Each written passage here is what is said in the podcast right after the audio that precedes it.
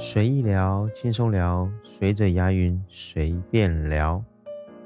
我之前呢，在豆瓣上看到有一个极简生活小组，小组原则里有这样的一句话：极简生活方式不是苦行僧式的自虐，而是一种更为人性化的、经济的、环保的、轻松愉悦的生活方式。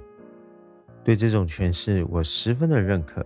就像《瓦尔登湖》里倡导的那样，一个人放下的越多，你将会越富有。舍弃掉不必要的东西，致力于真正有价值的事情，才能轻松愉悦地活着。极简生活有多爽呢？我们一起来想想看。其中一个叫做欣赏空。当我们将多余的物品清除之外，就迎来了更多的空间。宽敞明亮的四周，甚至可能是好几间空闲无比的房间，但保有更少的物品，你将会获得比实际需要更多、更大的空间。居家物品的清仓，同时也大大减轻了我们的经济负担。第二，治疗拖延。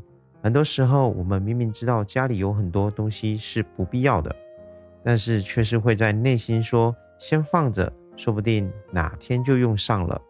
这种胡乱扎堆的方式呢，会让我们身处杂乱之中，要用的东西找不着，没用的却是随处可见，无用处的物品呢叠加堆放。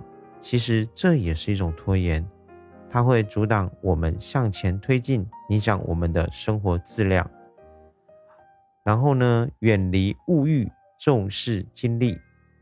与其透过购物来获得快感、幸福感相比，累积获得精力更有意义。记忆的寿命比物质的寿命要长得多。房间空出大量空间的同时，也会减少我们繁重家务的时间。把这些时间拿来与家人共聚，并且享受彼此之间的交谈，还可以为自己一直想做而没做的事情列一张清单，一一的实践。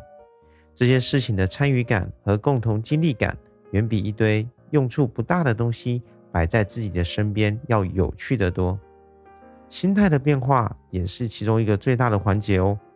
在检查和清理多余物品的过程中，消费和占有的心态与行为也会随之发生变化。在过去的买买买的这个过程中，你对一样东西的需求将会变得慎重。对一样东西的保留和丢弃将会变得更有意义。你会发现，你已经有足够的生活所需的用品了，而很多额外的用品呢，已经不再需要了。当然，极简主义不是一种反消费主义，而它是一种让人变得更清醒的消费，而且变得更谨慎的观念。省钱、舒缓压力。易于清洁、自由、环保，生活更高效，为孩子树立良好的榜样，拥有更具有品质的东西，这些等等，都是极简生活的快乐之处。长久的满足来自于自律、专注以及觉知，目的的明确，最终你再把时间花费在你最珍视的事物上，排除生活中的干扰，才能活出生命的真意。随意聊，轻松聊。我是牙云，我在空中陪你随意聊。